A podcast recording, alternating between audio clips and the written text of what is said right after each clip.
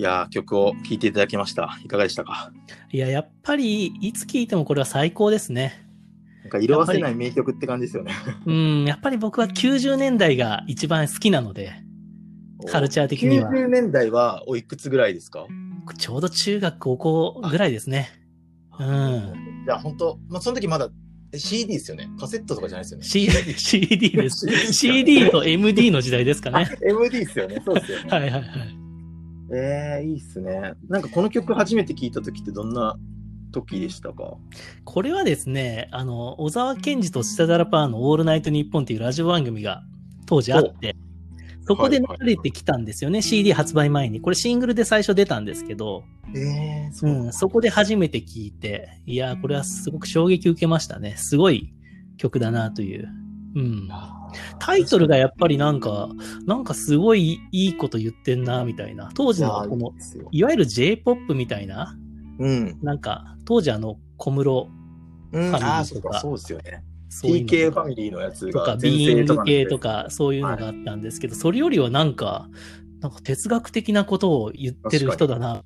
確かに歌詞よくて、曲調も好きなんですけど、そうですね。ポップな中に深いこと、メッセージが隠されてる気がしますよね。はい。一見するとなんか恋人になんかうん。会いに行く男、多分男の話で、う。うんん、で、なんかワクワクしてんのかなみたいな、はいっていう歌詞なんですけど、はい。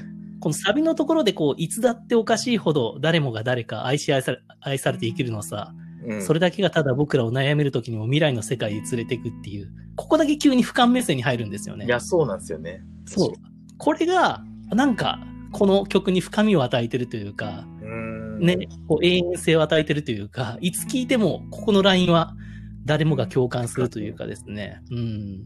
これがすごい、なんか色褪せないっていうのがまさにはい、はい。重要で、さっきのプロダクトの話にも入りますけど。やっぱこれがあることで、この曲が、なんか何十年も生きてるなっていう感じがしますよね。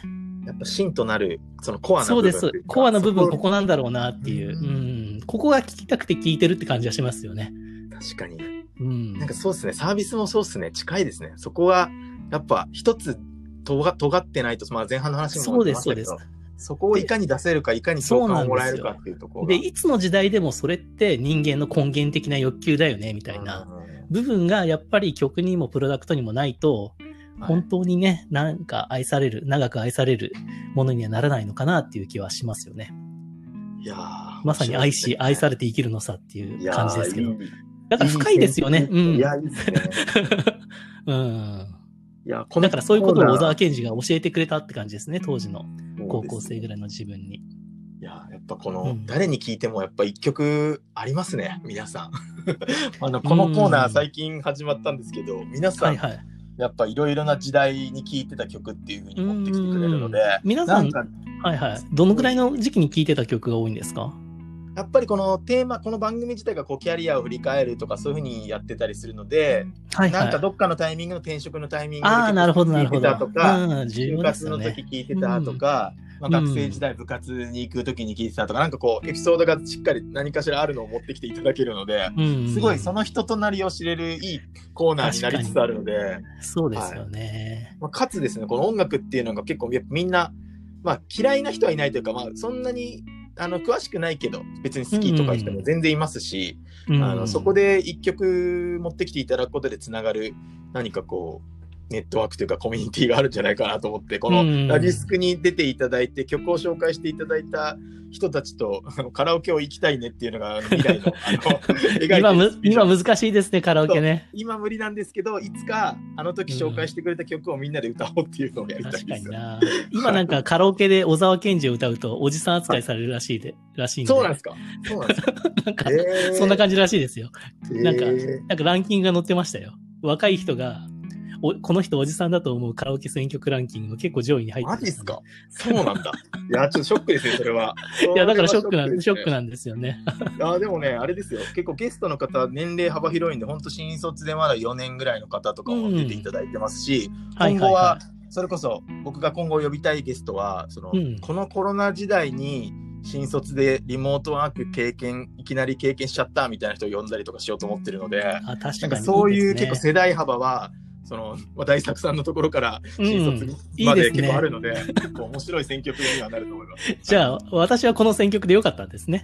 いや、めちゃくちゃいいですね。うんよかったはいですね。はい。いやーありがとうございます。でもやっぱいやともさんのこの企画力だと思いますよ。これは面白い。本当ですか？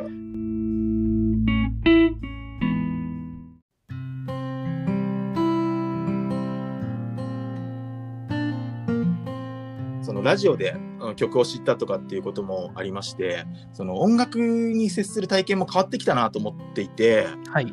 そのまあぼまあ、音楽に接するという、まあ、全ておラジオに対しても僕変わってて、そういう昔はやっぱりラジオは聞くものだったんですけど、はいはい。こうやって始めるものになったし、誰でもできるような時代になってしまったというか、なったので、それはもうチャレンジするしかないなと思ってやってはいたりするんですけど、うん。その曲に関しても、そのラジオで聴いてって僕も結構その体験、新譜はラジオでチェックしてっていうのをずっと、それこそ FM のそうチャートみたいなのを聞いて育ってたんですけど、はいはい。今ってもうなんか、それ聞くよりももう Spotify のニューリリースで毎週新譜をドカドカ浴びる時代になってしまったので、これ実は僕ラジスクで音楽番組をやってるんですよ、チラチラ。あの、本当に音楽だけに特化した、本当に趣味の番組も並行してやってたりするので、はいはいはい。それもね、結構面白くて、あの、やってます。確かにな、さっきの仕組みだと本当にラジオができますね。そうなんですよ。だから、うん本当にリクエストもらったりとか、今週の新譜でチェックし、気になるものを、あの、それこそ5曲ずつ、えっと、ゲストの方と僕で持ち寄って、同じプレイリストに突っ込んで、その曲について話すみたいなのをやったりとかして、うん結構それはそれで、あの、新しい体験だなと思って、ちょっとやっていきたいことの一つだったりするんですよね。はいフォートとしてすごく優れてるので、このアンカーを使うとそういうことができるのかっていうのはすごいはい。新鮮でしたし、はないんか流行りそうな仕組みですよね、これね。なんかいいなと思いました。これ他にやってる人いないんですか？こういうやり方で。まだそこまでいないと思いますね。でもみんなはいやればいいですね、このやり方をこ。れ結構推奨してるというか、うんまあ一緒にやるもよし、他でやっていただくもよし、結構推奨したい仕組みだなとは思ってるので、うんまあ、今回は1曲だけって感じでお持ちいただきましたけど、これはもう本当に今週出た5曲か、あの、うん、いいですね。今週出た中から確か5曲選びましょうとかって言ったりとか、あのいついつ聴いてた、まあ、やつ5曲選びましょうとか、うんなんかテーマ決めて選曲し合ってあ音楽談義をするみたいなのは結構楽しいんですよ。確かにな、面白いですよね。Spotify なんか本当にすぐ曲が出るから、はい、え、こんな曲出たのみたいな。そう追い切れなくて、追い切れないですよね、確かに。追い切れないのとあと、うん Spotify のアルゴリズムが強すぎて同じジャンルっぽいのに偏っちゃってるんですよ意識無確かに、意識に。確かに。うん。なので、ねまあ、それこそお酒にばっか聞いてたらお酒に近しい感じのあのなんかポップなやつが流れてきちゃうので、うんまあ、そこを無理やり壊しに行くというか破壊しに行く感じで全然違うジャンルの音楽を好きな人とプレイリストを作ると、まあ、それを聴き始めるとまたそっちのあの要素が増えてきたりするのですごいそうか面白いですよね。うんああと、あとあれ、あれやってほしいですね。あ、それにネットフリックスも絡めてほしいですね。あネットフリックス、スで最近これ面白いよっていう。音楽となんかメディア、はい、あれも探すのめんどくさいんですよ、すごく。確かに面白いの、なんかいっぱい出てると思うんですけど。確かに動画系のあれですよね。Amazon プライムとか Amazon とか。はいはいいや、なんかそういうのうんの仕事来ないかなと思ってちょっとやりたいんですけど、どうせなら金に金にしたいなっていうのはあるんですけど、そこに関しては。このメディアをむっちゃね、ラジスコをむっちゃでかくするしかないですね。いや、そこはもう目標ですね、なんか。でも海外のポッドキャスターなんてすごいらしいですよね。なんか Spotify とそれで1億で契約したとか、はい。なんか、うん、ありますよね。いやだからそういうところからなんかお声がかけらかかるぐらいなんかバズりたいっていうのももちろんありますし、うんまあ、こうやって個であの1対1のトークをできるって機会自体がまあ今は貴重なので、まあうんそんなに再生数とか気にせずあの自己満のレベルでやっちゃってはいるんですけど、うんでも、ね、なんかそう戦略的にめっちゃ重要だと思います。うん。はいだから話すのが好きな人と、やっぱり YouTube とか動画ではい映像を作るのが好きな人と、やっぱりちょっと違うと思いますからね。そうですね、音声が好きな人は、ポッドキャストやった方が絶対いいなと思います。うん。だからまあまだまだお金になるあれじゃないとは思うんですけど今後そういうなんか企画でちょっとどっかの企業さんと仕事するとかなんかできたらいいなぐらいのなんか淡い期待はしつつ盛り上げていきたいなっていうところはあったりしますね。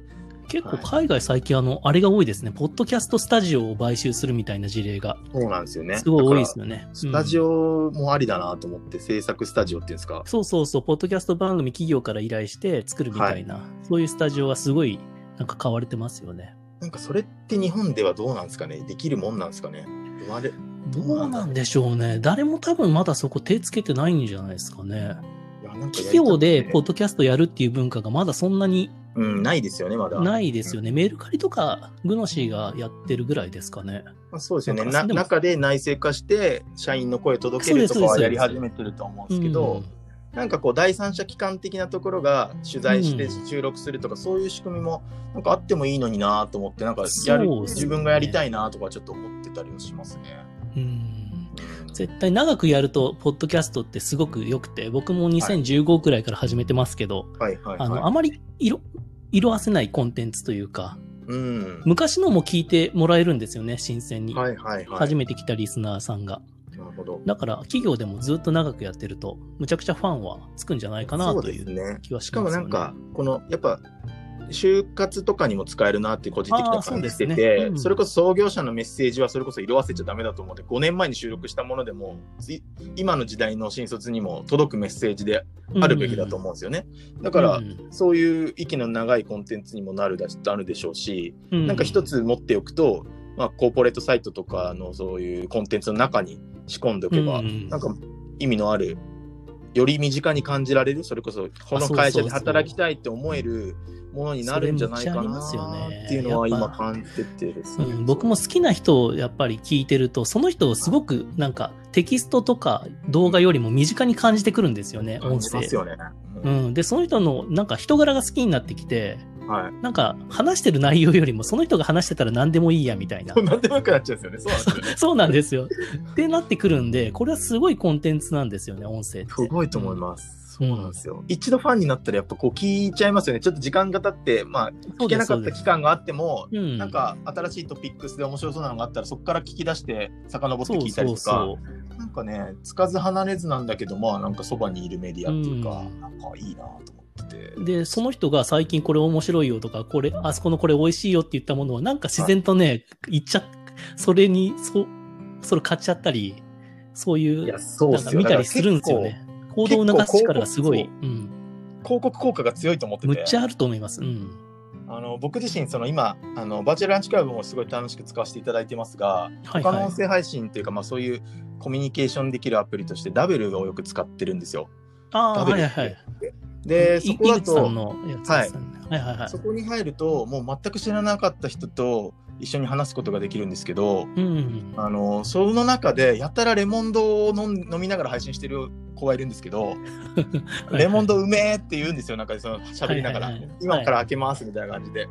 でレモンドレモンドって刷り込まれてるうちに僕別にそのサワーとか飲まないんですけど昨日ついついスーパー行ってレモンドを買いましたからね。ありますよねそういうのね、そういうのあるから企業のスポンサードみたいなのもなんかこう、配信の中に織り交ぜていくっていう仕組みも広告としてあってもいいよなと思って。そうですね。ちょっとねあの指標なんていうんですか？検証しにくいですけどね。広告効果をね。はい。そうなんですよ。うんまあ、なんかそういうので1枚噛め噛めたらいいなと思ってお金になるようなことっていうのはあり,、ま、ありながらも、まあ、今楽しめればいいやって感じで、うん、でも音声と 2B が得意なともさんにはもしかしたらそこが一番狙い目かもしれないですね、はい、そういうのでうまく仕組み化したりとかして入りたいなっていうのを今、うん、あ実はあの会社のグループ内の企業コンテストみたいなのでそういう要素も入れたりはしたんですけど、うん、なかなかそこ急にやっぱ理解してもらえないのでそうですよね、まあ、予選落ちみたいになってしまいましたが、うん、なんか諦めずになんかちょっとずつそれこそピポッとしながらというか、うん、あの道を探していけたらなというふうには思っていたりします。ぜひぜひ期待してます。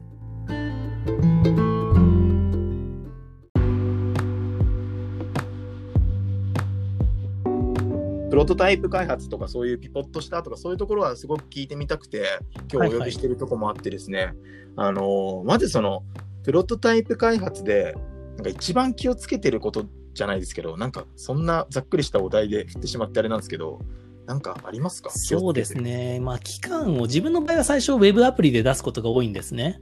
はい。で、まあ PC とスマホ向け、ちょっとまあスマホ対応すするぐらいで出しちゃうんですけど、でも3ヶ月でとりあえず一旦出すっていうところは目標でやってますね。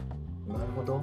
うん。なんかその後の撤退条件みたいなのがやっぱ最初にがっつり決めるんですか？作り終わって何ヶ月でどこまでいかなかったら、もうそれは撤退だとか、もうピポッとしますとかそう。そうですね。撤退条件というか、ままず最初、3ヶ月以上はあまり作らないでおこうみたいな感じですかね。ああ、なるほど。うん、じゃあ3ヶ月ぐらいでちょうど作れるものをまず検証してみようっていうと、ちょうどなんかシンプルな機能のサービスぐらいになるので、やりすぎない。はいはいはい。うん以前やっぱり1年ぐらいかけて必死で iPhone アプリ作ってダメだった経験とかあるので、あーなるほど。うん、そうなると結構ね、何だったんだろうみたいな。確かに。その3ヶ月っていう中で、どれぐらいの人間でやるんですか？その1人で3ヶ月なんですか？それとも何人か集めちゃうんですか？自分の場合は一人でやりますね。1人でじゃあもう、そのダダーっとやっ作ちゃいますれちゃうっていうことですよね。そうですね。今はそうですね。うん。だから自分だけのやり方かもしれないですけど、最初はなんか一人でもう決めちゃって、わーって作っちゃった方が早いっていう部分もあるんでう、ん。うん。でもなんかそのあれですよね、そのビジネス面というかそういう企画面とエンジニア力両方兼ね備えてるからこそできるんだよなと思ってて、なんか僕なんかはそのエンジニア力がないから、まあ、少し勉強したりはしてましたけど、やっぱそのガーって作ろうと思ってもガーってできないってつまずいちゃって終わるんで、なんか一緒にできるこうパートナーじゃないですけど、なんかビジネス面は僕ががっつり考えそうでて、すね。それをいうね、共有し合って作るみたいなのがなんかなあると本当いいんですよね。はいだけど結構、やっぱプロトタの状態って、うん自分が思い描いたものが、触ってみると違うっていうことが多々起こるんですよ。あーそうすると、え、お前の言う通り作ったのにみたいな、え、すぐ変わるのかねみたいなところで、相当やっぱり人間関係がいや、そうっすよね。あるパートナーじゃないとうん。思いますね、初期のプロと。僕のもう自分の中でも、絶対これでいいと思ったものが違うっていうこと何回もありますし、どんどんやっぱ変えますからね。うんうん、そこについてきてくれるっていうその信頼感と、なんか。なんですかね、そのコミュニケーションの問題というか、手戻りのロスとかがあるとそう、そう。自分がやっちゃえよって話ですよね。そうですね。で、そういうのをまあ経験してるエンジニアの方なら、まあそういうもんだよねっていうので、うん。でいいもん作った方がいいよねでやりますけど、はいなんかそういう、なんかちょっとね、言われてやる作業が慣れてる方だと、なんか、うん、ちょっと疲れるかもしれないですよね、そういう環境だ。アイディアの中が、アイディアがブレてるっていうよりは、やってみて気づいたから戻すとか、あのやってみて気づいたから変えるですもんね。そこが理解されないと、こいつただただブレたやつだなみたいな思われちゃうと思ってね。実際違ったのよ、みたいな感じですよね。そう、そこを正直に言えるかどうかですよね。なんかそうプライドがあそうそうって、いや、俺そう思ったんだけど、今違うって思っちゃってさ、うんって言えるかどうかって結構重要。まあ仕事とかもそうだと思ってて、走り始めたんだけど、ちげえわこれって気づいちゃったのに、そうそうプライドだけで突っ走っちゃってるプロジェクトとかって結構あると思うんですよね、世の中に。いや、ありますよ。で、しかもこのリモート時代に、 Slack のチャットとかで、ここやっぱ変えてくださいってテキストが1個飛んできたら、まあ、こじれますよね。まあそうっすよね。そこはやっぱ対面で行った方がいいんですよね。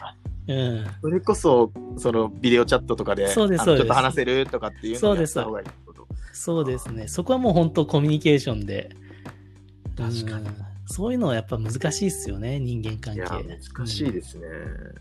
あとは、なんか、どんな技術を使うかっていうのは、なんか、自己自身の中でもうお持ちなんですか？こういう時はこの技術を使おうとかっていうのがあるのか、それとも、まあ、毎回毎回アップデートして、今だったら最新でこれを使えば、こんな簡単の、簡単にできるとか、そういうのを駆使してやってらっしゃるんですか？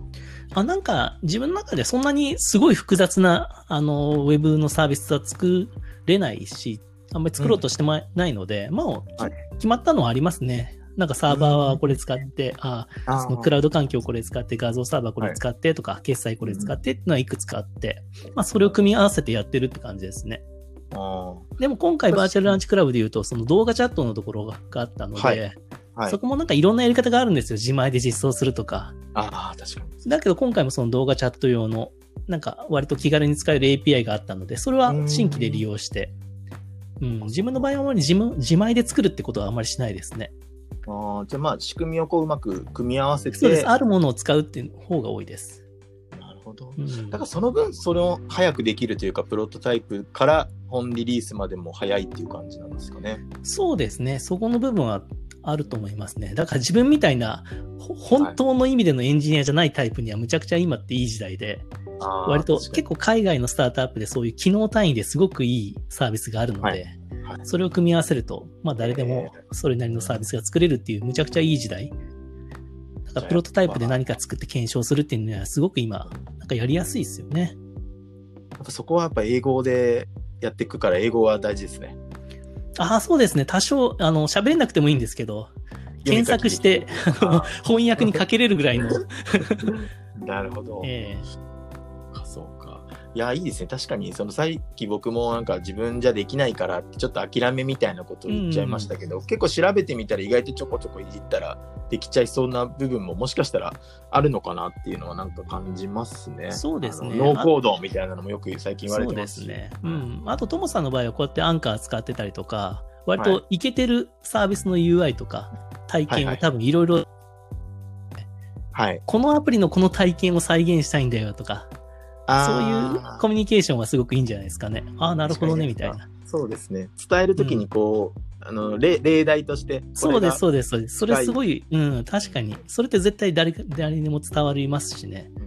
うん、今回このアンカー私初めて参加しましたけど、やっぱり、はい、あこれが流行る理由が分かりましたね。ああ、まあ、手軽なんですよね。うん、あの、手軽です、ね、とかはまああれかもしれないですけど、はい。うん、手軽なんですよ。うん。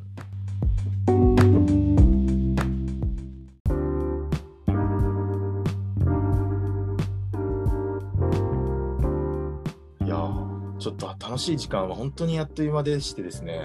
あの、もう、まだまだ、はい。なんか、ね、まだまだ話し足りないとは思うん本質の部分はなんか、ちょっと本質に話せてない気はするんで、うん、ちょっとまた改めてですね、ちょっと来ていただきたいなとは、そうですね。今日の話って、はい、なな何が主題だったんでしょうね。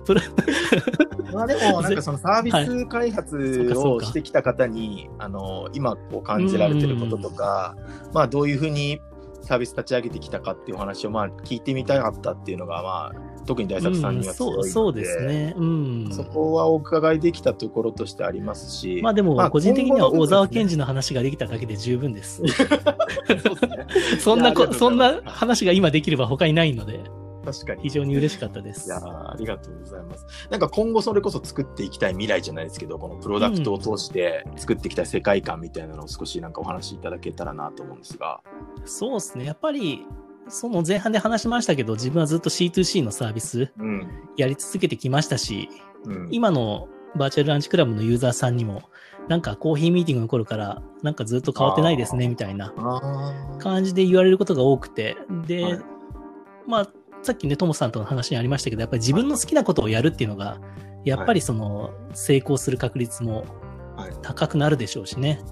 だから自分はこういう、なんか個人の人が、こう、新しい出会いから、なんか、その自分の個人の可能性を広げていくみたいな、そういうサービスを多分今後も作っていくし、作っていきたいなと思っていますね。うん、いやめちゃくちゃ素敵なサービスなんです。ごく応援したいですし何かこうお手伝いできることがあればしたいなと思ってます、うん、あのいやもうともさんにはずっともう VLC ユーザーで アクティブにご利用はい。認定制度があれば、あの、星いただけるように頑張ります。そうですね。ぜひぜひ。まだちょっと、あの、1ヶ月のサービスで、まだまだこれからなんですけど、ね。はい。うん。もっと成長させていきたいと思いますので。いやー、素敵だなと思いますね。なんか僕もこう、個人で、こう、名前を出して、こう、やり始めて、まあ、本業とは違う軸でやってたりはしますけども、何かこう、こういう活動の中から生まれてくるビジネスアイディアとか、なんか、自身の起業がするのか、サービス開発なのか分かんないですけど、そういうのをやっていきたいなと思ってたりするので、なんかこういうプラットフォームを通じて、アイデアがまた膨らんでいくっていうのはすごいいいなっていうことでしかないので。うん。なんかそうですね。僕もやっぱりいろんな人に言ってるのは、アイデアってそんなに隠しても意味ないんで、うんうんうん、なんかいろんな人に自分のアイデア話して、はい、なんか受けがいいか試してみるのは全然いいよねみたいな、ね、誰もあなたのアイデアパクる人いないよみたいな。そう。なんかパクるパクるとかっていうかそうですよね。そのなんか結構隠隠しちゃう人っていうか僕もなんか隠すほどじゃないですけど、うん、やっぱここはまだ言わないでおこうみたいなのをやってる時期もあったんですけど、うん、割とさっきのリーンリーンというかこうあのサイクルを回していくみたいなあの話を聞いたりとか、自分も本読んだりやっていくうちになんかやっぱ反応を確かめるっていうことがまず最初にやるべきことだから、ね、物がなくてもこういうことを考えてるんですけどって言った時の反応を見てしまえばそうそうそいいんだよう。で、さそこでっき言ったみたいに、他のうん。その人がやらないと流行らないっていうのあるじゃないですか。発信してる内容とかと違うものやったってどうせ周りの人も使わないんだから、はい。結局ね、自分が本当に好きなことじゃないとなかなかパねパクりようがないですよね。うん、人の好きなことも。うん。そうなんですよ。だから僕自身も自分が考えてることをこうやって言葉で伝えさせてもらうし、そこでいただいたフィードバックで何かこうアイディア変えていくっていうのもありますし、他の方のアイディアも聞いてみたいですね。他の方がこんなこと考えてるっていうのを聞いたときに、うん僕も僕なんかでよければ壁打ちじゃないですけど、え、それってなんでみたいなことを言えるようになりたいなとう思んっ。て、それこそバーチャルランチみたいなところは、うん。そこができるサービスなのかなっていうふうにそう今ですよね。うん。ますごくあると思います。うん。はい、なんか意見収集サービスじゃないですけど、なんかこれ、れそうこですよね。ユーザーフィードバックサービスじゃないですうけど、ん。なんかそういうのがあるなとか。で、その人たちが将来のあのベータユーザーになってくれる可能性もすごく高いですからね。はい、そうですね。いうん。やなんかだからすごく楽しみです、これからが。はい。はい。だからあのタイムチケットはなかなか僕、この後乗りで使い切れ、なんか使い倒せなかった人間だったので、うん。あのーなんかそこで実際タイムチケットでそれ広告塔みたいにもなられてる角さんが、はいはいはい。僕この1年の中で出会った 人なんですよ。はいはいはい。で結構拡散の影響とかを受けて、まあ、個人うんをちゃんとやっていこうっていうふうに思ったりとか、結構個人理念を掲げてみたりとかっていうのをなんかやっていることがあったりするので、で賀来さんのお話とか伺うとやっぱりタイムチケットでのこう、まあ、プロトタイプじゃないですけどこう自分の価値を検証するすごいいいプラットフォームとして、まあ、使い倒したってことをおっしゃってたんで、なんか今度は僕がこのバーチャルランチクラブの方で そういうユーザーになり上がっていけたらいいなっていうのをちょっと虎視眈々と狙って今なるほ1週間どなるほど使。ってるって感じですね。はい。そういう感じです。ありがとうございます。嬉しいです。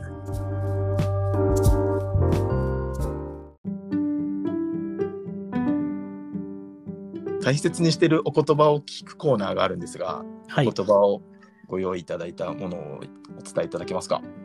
はい。えー一日一行ですね。はい。これはどういった？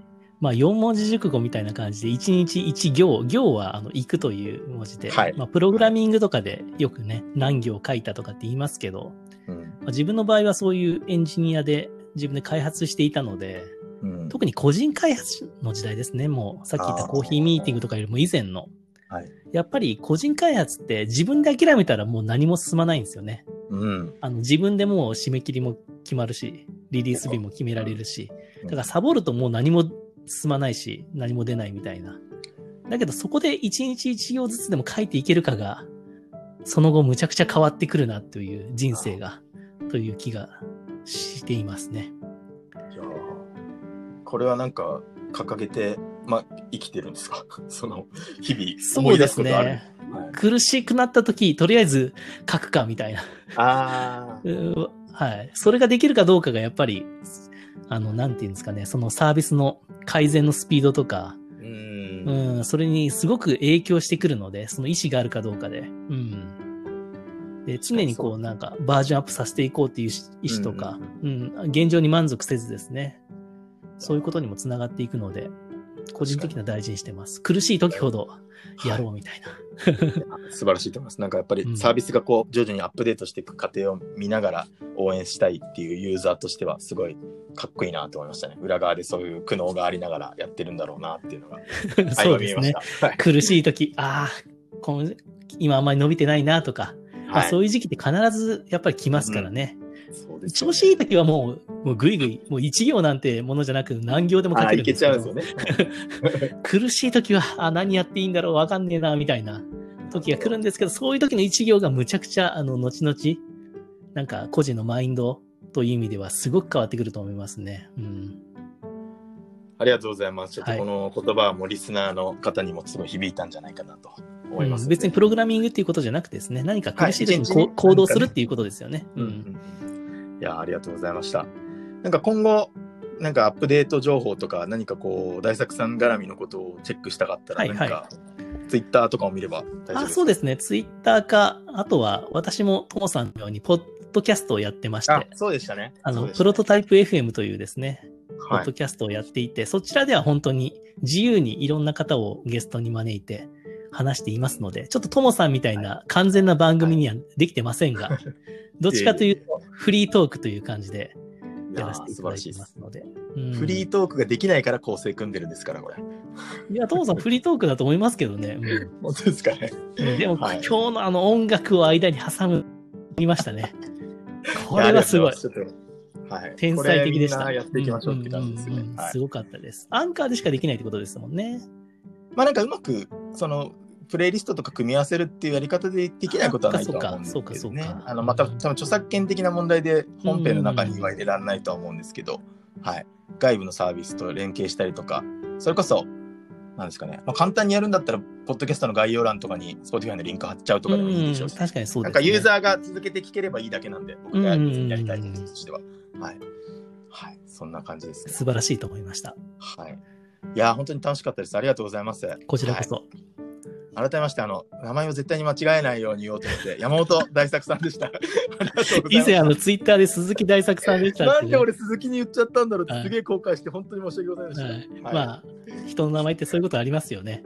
申し訳ございません。なるべく下の名前だけで呼ぶっていうのポイントですよね、人って。はい。なので、もう今日はずっと大作さんってずっと言ってほしい最後の最後で、はい、今ばらしました。はい、山本大作さんもうじゃあ今後はともさんでいきます。はい、ありがとうございます、本当に。はい。じゃあ、以上になります。ありがとうございました。はい、ありがとうございました。